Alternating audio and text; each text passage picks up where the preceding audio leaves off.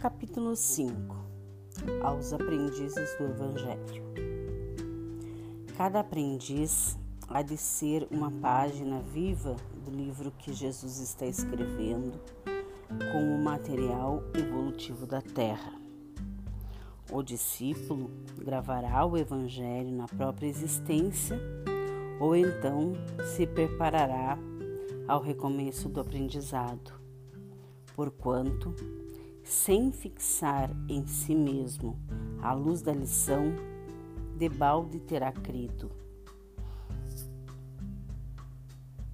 O problema do discípulo do Evangelho não é o de ler para alcançar novidades emotivas ou conhecer a Escritura para transformá-la em arena de esgrima intelectual, mas o de ler para atender a Deus cumprindo-lhe a divina vontade.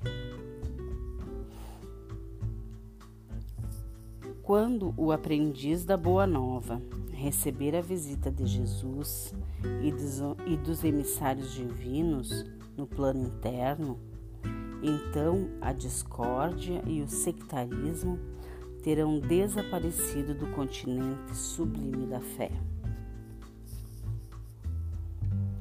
Os discípulos de boa vontade necessitam da sincera atitude de observação e tolerância.